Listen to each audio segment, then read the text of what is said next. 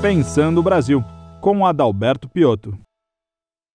Olá, eu sou Adalberto Piotto e seja bem-vindo ao Pensando o Brasil aqui pela TV CIE. Meu convidado hoje a Pensar o Brasil é Humberto Casagrande, superintendente-geral do CIE, justamente sobre um tema que está em discussão neste momento no Congresso Nacional, sobre uma medida provisória que o título original é Novo Programa Emergencial de Manutenção do Emprego e Renda, mas mexe justamente com a formação e oportunidade de empregos para jovens também, segundo um novo texto agora do relator no Congresso, o deputado Cristino Áureo, do PP do Rio de Janeiro. Antes de tudo, Casagrande, seja bem-vindo uma vez mais. Muito obrigado, Piotr. Uma satisfação estar aqui com você e com os nossos amigos da TVCE. Casagrande, a medida provisória de abril deste ano, agora de 2021, ele, ele zela justamente essa medida provisória num programa emergencial de manutenção do emprego e renda, mas esta, este texto do relator, ah, que mexe justamente nos capítulos 3 e 4 da medida provisória, criando o Requipe e o Priori, são programas de geração de emprego para jovens, sobretudo, tem um risco porque, olhando rapidamente, ele pode provocar evasão escolar, insegurança jurídica para as empresas e, pior, isso tudo é um prejuízo na formação profissional do jovem, concomitante a oferecer à empresa um jovem mais preparado para a empresa e para a vida. Eu, eu, vou lhe pedir a gentileza de fazer só um comparativo do que era a medida provisória original com esta nova interlocução agora, com esse novo texto do relator, o Cristino Áureo, do PP do Rio de Janeiro, que coloca essas mudanças na MP. Muito bem. A medida provisória original ela era muito boa, muito virtuosa, conhecida inclusive como medida provisória do bem. Por quê? Ela simplesmente repetia medidas tomadas no ano passado para preservar os empregos, como auxílio emergencial, redução da jornada de trabalho e outras medidas que, segundo as estatísticas, preservaram mais de 10 milhões de empregos e essa medida ia ser repetida esse ano, o, o governo mandou para o Congresso. O relator, Cristino Áureo, eh, pegou a medida provisória, fez um relatório, incluindo uma série de outras coisas. Essas medidas de emprego para os jovens, às quais você se referiu, além disso, tem questões de reorganização da Justiça Federal, tem mudanças no Código de Processo Civil. Enfim, chegamos à conclusão que agora os jabutis estão voando em Brasília, e não mais nas árvores, porque são muitos e estão aí a prejudicar as medidas provisórias, como é esse caso. Nesse caso especificamente, se eu já tinha uma medida provisória que conversava com a sociedade, agora eu tenho um novo texto, porque quem envia a medida provisória é o governo. Agora, um deputado que tudo indica seja aliado do governo, ou pelo menos tenha conversado com o governo, está propondo uma alteração que mexe, sobretudo, nessa lógica de criação de empregos para jovens. Onde é que está o problema nisso? Você falou de Jabuti. Ah, só para explicar claramente para o nosso espectador, medida provisória tem poder de lei. Ela, obviamente, tem que ser votada. Se um relatório novo sobre aquela medida provisória votada, ele substitui todo aquele texto antigo. Daí a preocupação, justamente, de uma série de entidades, entre as quais o CIE, que apresentaram essas entidades um repúdio a essas alterações e pedindo pela manutenção do texto original. Mas só para elencar alguns problemas aqui, Casagrande, eu fiz menção à possibilidade de evasão escolar e, e prejuízo na formação do jovem, o que atenta contra qualquer lógica de uma melhor qualificação e educação do jovem para um mercado de trabalho que cada vez está mais exigente. É, onde é que está a lógica dessa formação? por que, que esse programa Requipe ou Priori apresentados pelo deputado podem ser melhor do que a medida original ou da estrutura de formação de jovens que nós temos hoje no país? É, veja bem, uh, hoje no Brasil nós temos três maneiras da pessoa trabalhar. Ou ele é um estagiário, ou é um aprendiz, ou ele é um CLT. Três e somente três possibilidades. Uhum. Aí vem essa medida provisória e cria uma quarta possibilidade. Essa quarta possibilidade é um CLT precarizado. O que, que significa isso? A pessoa é, é funcionário pela CLT, mas com direitos trabalhistas reduzidos, fundo de garantia, multa em caso de desemprego, e ele também cria-se, então, uma, um trabalho para ele com a CLT precarizada. Ora, o primeiro ponto a se destacar é que o jovem, a melhor forma de você é, provocar evasão escolar é você desvincular o trabalho da escola. É, o programa de estágio, o programa do aprendiz, estão linkados com o ensino. Se o menino não vai na escola, não tira boas notas, ele perde o emprego. Há um link direto e reto entre o emprego e o trabalho. Quando você cria uma, uma frente de trabalho solteira, como se for mandar pessoas construir rodovias, é, isso aí provoca uma grande evasão escolar, porque o jovem, ao arrumar um emprego, ele abandona a escola, incentivado inclusive pelas famílias. As famílias pobres que precisam de recursos, quando o jovem arruma um emprego, a primeira coisa ele sai de lá. Então o governo nega a existência dos programas do estágio e do aprendiz para propor uma outra estrutura, que bem ou mal existe uma arquitetura para a formação de jovem no Brasil hoje. Existem os cursos do Sistema S, SESI, SENAI, existem as escolas técnicas, existe o programa de aprendizagem, existe o programa de estágio, tudo isso consolidado, programas que têm 20, 30, 50 anos que estão funcionando e funcionam razoavelmente bem. Se eles não estão melhor, é porque eles precisavam de algum tipo de incentivo. No próprio legislativo, tem 24 medidas aguardando votação na Câmara para melhorar essa arquitetura já existente, para que 24? ela melhor. 24 medidas, entre as quais uma proposta do deputado Marco Bertaioli, que é o Estatuto do Aprendiz, que melhoraria sensivelmente isso. Ora, este relator acredita-se que, atendendo sugestão do governo, uh, está propondo implodir esse sistema. Ele quer tomar os recursos do sistema S, né? esse, esse funcionário, esse CLT precarizado que está sendo criado, ele vai receber metade do salário dele, a própria empresa que paga. E a outra metade, com os recursos subtraídos do sistema S, vai ser feito um subsídio a esse pagamento. Aí começam a aparecer os problemas, como eu disse. O primeiro, evasão escolar. Segundo, as empresas não vão aderir a esse sistema. O jovem é, que está sendo qualificado nessa medida muito negativamente. Eles querem um neném, um jovem vulnerável, uma pessoa que não está estudando, não está trabalhando, não está fazendo nada, e aí vai e oferece para as empresas. Ora, não é porque vai ser subsidiado o salário desse jovem que as empresas vão contratar. Né? Todos nós sabemos aquele ditado que às vezes o barato sai caro. Né? Então, não é porque tem esse subsídio que a empresa vai querer qualquer pessoa. E aí ela fala numa, num treinamento é, para esse, esse funcionário mas o treinamento que a própria empresa vai dar. O que, que você acha que a empresa vai ensinar para esse jovem? Vai ensinar como é que faz o serviço que interessa a ela. Completamente diferente do treinamento que recebe o aprendiz, o estagiário, que recebe noções sobre o mundo do trabalho, eh, questões comportamentais, eh, aulas de informática, uma série de construções. A formação que essa medida diz ter é que a empresa vai dar. Ora, a empresa vai ensinar como é que opera aquela máquina que ele vai trabalhar, como é que tira aquele xerox que ela quer que tire e outras coisas mais. Então, vai haver também uma insegurança jurídica para as empresas, porque como a CLT é precarizada por uma medida provisória, as pessoas depois vão à justiça para querer os direitos plenos, é, uma vez que não os tiveram enquanto estava trabalhando. Então, as empresas, ao contratar um indivíduo desse, estão criando dentro de casa uma, uma ação trabalhista potencial. Né? Então, você, as empresas não vão aderir tudo isso. Então, realmente, a situação do jovem é difícil, demandaria medidas de auxílio, mas não como essas, que vêm mais para destruir do que para construir um caminho dessa sofrida juventude.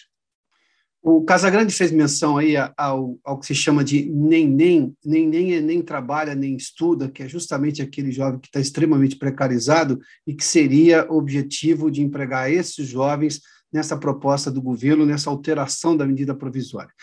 Casagrande, eu vou lhe fazer uma pergunta. Dentro da estrutura atual, seja pelo Sistema S, seja pelo que o CIE faz, uma série de outras entidades de formação, qualificação, preparação do jovem, inclusive para este novo mercado de trabalho, ou seja, não para ele arranjar um emprego apenas agora, mas para ele se adaptar a todas as alterações que o mercado de trabalho aliás, é dos mercados que mais sofrem alterações nos últimos tempos. Né? Eu, eu teve um, um trabalho da, da, da, um trabalho internacional mostra que dois terços dos jovens que estão entrando, estão entrando na escola agora, de crianças, vão trabalhar em profissões ou ocupações que nem foram inventadas ainda. Daí a necessidade de capacidade de pensar, capacidade de resolver problemas, ou seja, algo muito maior do que apenas atender a uma necessidade.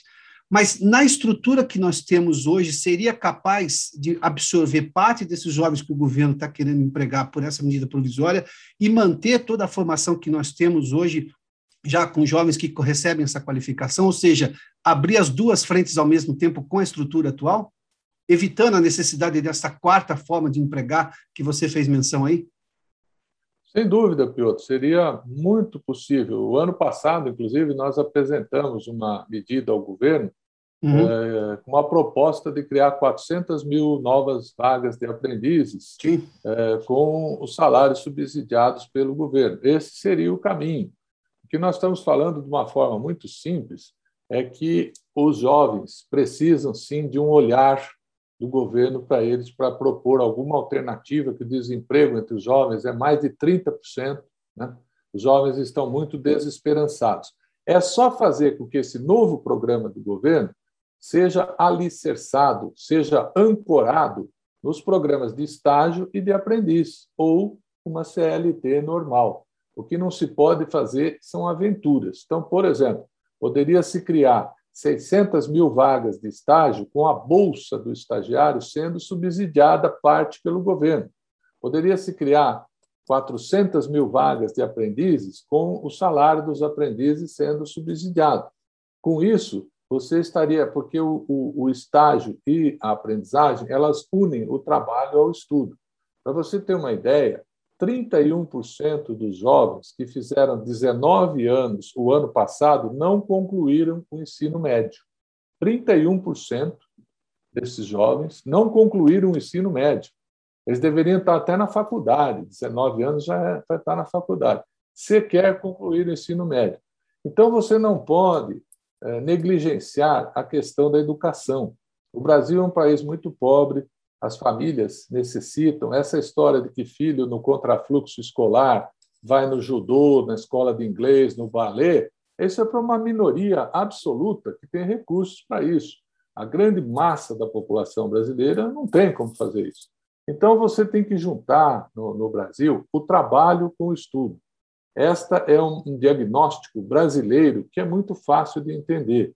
Os jovens no Brasil só vão estudar afinco se eles estiverem ao mesmo tempo trabalhando. Estuda meio período, trabalha meio período. Então, todas as políticas de trabalho para os jovens devem considerar isso, juntar, senão nós vamos piorar a situação. Você arrumar um emprego, ainda que emergencial, vai piorar e vai é, precarizar muito esses trabalhos. E o pior, a medida provisória prevê o seguinte: Cada CLTista precarizado que você contratar, você está dispensado de contratar um aprendiz na forma da lei. Uma coisa é compensa a outra. É, é canibalização do, do, do no, Sim, na formação de, canibalização. De, canibalização do emprego, com certeza. E o que é pior, você troca um aprendiz que tem um, uma formação fantástica, uhum. existem pesquisas que mostram que é transformador na vida desse jovem, o programa, Sim. troca por um CLTista que não vai estudar. Né? Nós temos pesquisas que mostram que os aprendizes entram no programa nem, nem, como foi falado, nem estuda, nem trabalha. 76% deles saem ou trabalhando, ou estudando, ou fazendo as duas coisas. Então, existem pesquisas que mostram para o país como é importante isso, como é transformador na vida do jovem. Ora, se nós já temos um programa desse funcionando, dando esses resultados que nenhuma política pública tem 76% de resultado, ou quase nenhuma, para não ser muito fanista aqui. Então, vem o governo com o legislativo e querem implodir todo esse sistema e criar aqui uma frente de trabalho emergencial que, como disse, lembra aqueles períodos da crise de 29 que o governo pegava as pessoas e mandava construir ferrovias, né?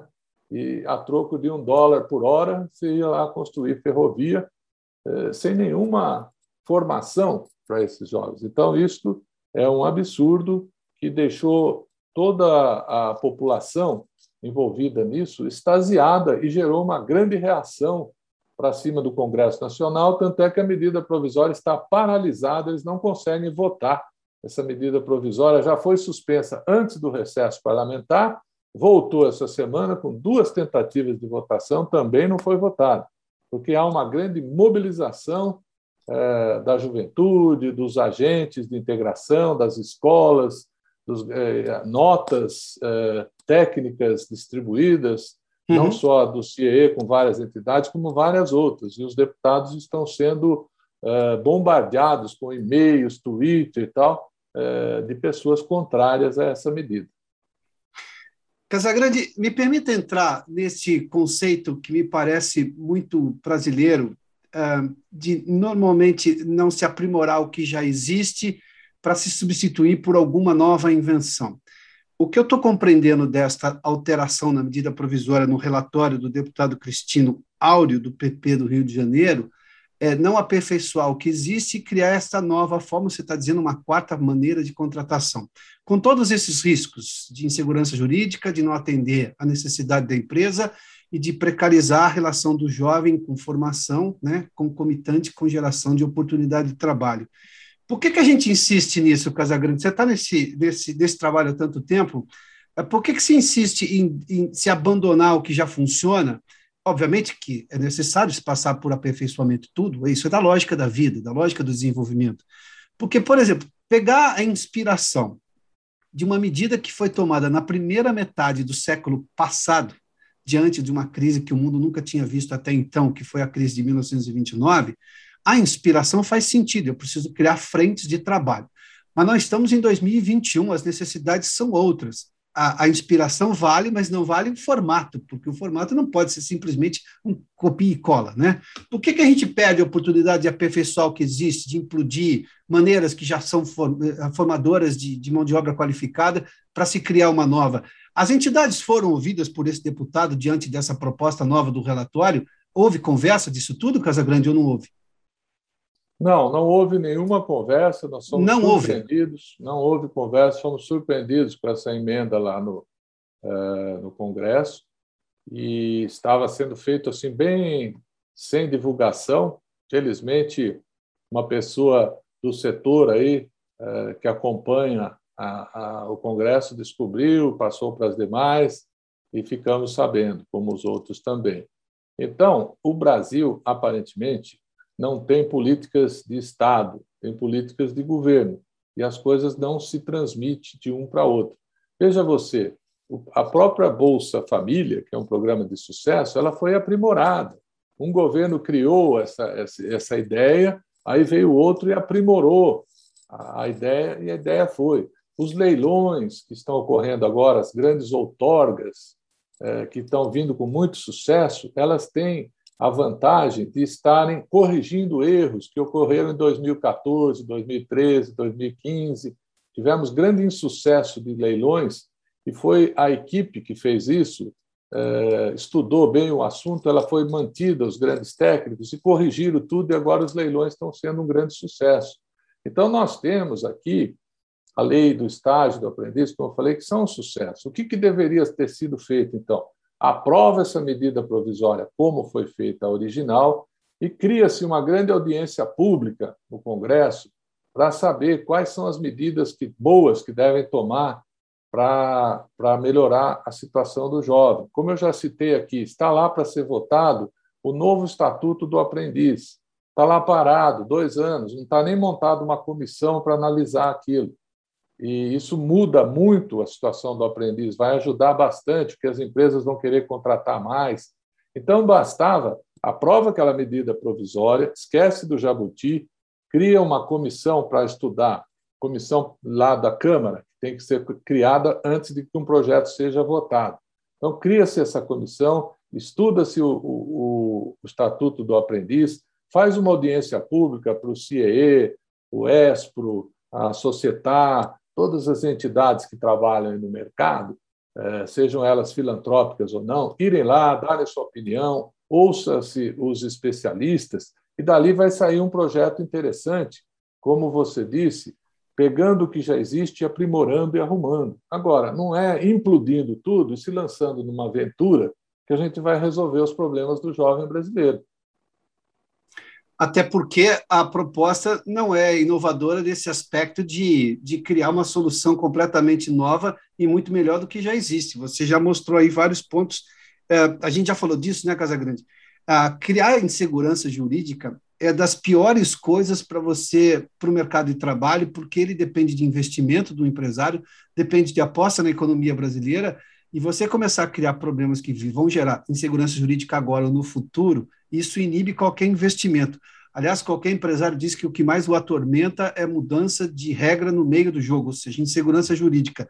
É o que essa alteração na medida provisória, que já estava, digamos, quase que pacificada, estabelecida lá de abril, essa proposta agora do Cristino Áureo, deputado do PP do Rio de Janeiro, está criando. Casa Grande, só me permita aqui, as associações que estão assinando esta, esta, este manifesto contra essa alteração na medida provisória, além do CIE, eu vou ler aqui, temos, são várias, perdão, deixa eu só buscar aqui. Além do CIE, eu tenho a Academia Paulista de Educação, Associação de Ensino Social Profissionalizante, o ESP, que o Casagrande acabou de citar, a Federação Brasileira de Associações Socioeducacionais de Adolescentes, a FEBRAEDA, a Fundação Abrinq, pelos direitos da criança e adolescente, Gerar Geração de Emprego, Renda e Desenvolvimento, Instituto Brasileiro Pro Educação, Trabalho e Desenvolvimento, o Instituto Saber de Aprendizagem, Rede Cidadã e Societar Formação Profissional, algumas o Casagrande, inclusive, já citou. Casagrande, o trabalho continua, então, no Congresso, de pressão em relação aos, com, com os parlamentares sobre essa alteração, né, para impedir essa alteração na medida provisória do bem.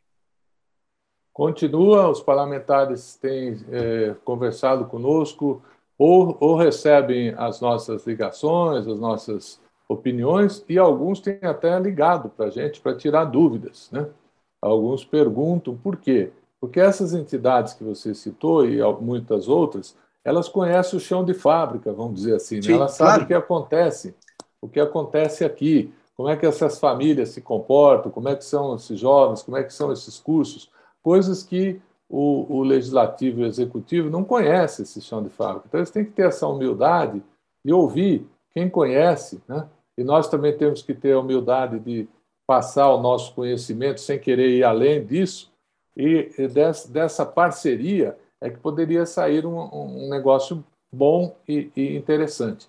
Então, esses deputados estão hum, bastante informados sobre isso os partidos já, alguns até já fecharam questão é, para votar contra, e eu acho que não está sendo votado porque não tem consenso. Você sabe que na, no Congresso Nacional existe essa prática. Quando não se verifica o consenso para aprovação, retira-se de pauta para tentar construir um consenso. E esse consenso não está sendo construído, não está se conseguindo construir. Por isso que a votação não acontece. E as entidades estão todas mobilizadas. Veja você, o CIE está no Brasil inteiro. Então, nós temos CIE Rio Grande do Sul, CIE Paraná. Então, o CIE Paraná está conversando com toda a bancada de deputados do Paraná. CIE Rio Grande do Sul, conversando com seus deputados, senadores, Espírito Santo, Pernambuco, e assim pelo Brasil inteiro. Como são entidades é, sérias e reconhecidas publicamente, os deputados é, ouvem é, com bastante tranquilidade, porque não está ali se falar em distribuição de benesses ou qualquer coisa para alguém. Realmente são entidades, o CIE tem 57 anos de atuação como entidade é, filantrópica sem fins lucrativos e que tem um trabalho muito sério e reconhecido. E as outras entidades também. Então, quando uma entidade dessa vai lá e diz para um deputado: olha, toma cuidado que essa medida é extremamente prejudicial para os jovens, o deputado tende a parar para ouvir, e na uhum. sua grande maioria está nos ouvindo. Né? Está nos ouvindo e nós estamos esperançosos que essa medida não vai ser aprovada. É o exercício da democracia via sociedade. Obrigado, Casagrande, mais uma vez pela entrevista aqui ao Pensando Brasil, viu? Eu que agradeço, Piotr. Até a próxima. Até mais. Este programa tem um apoio institucional do CIE.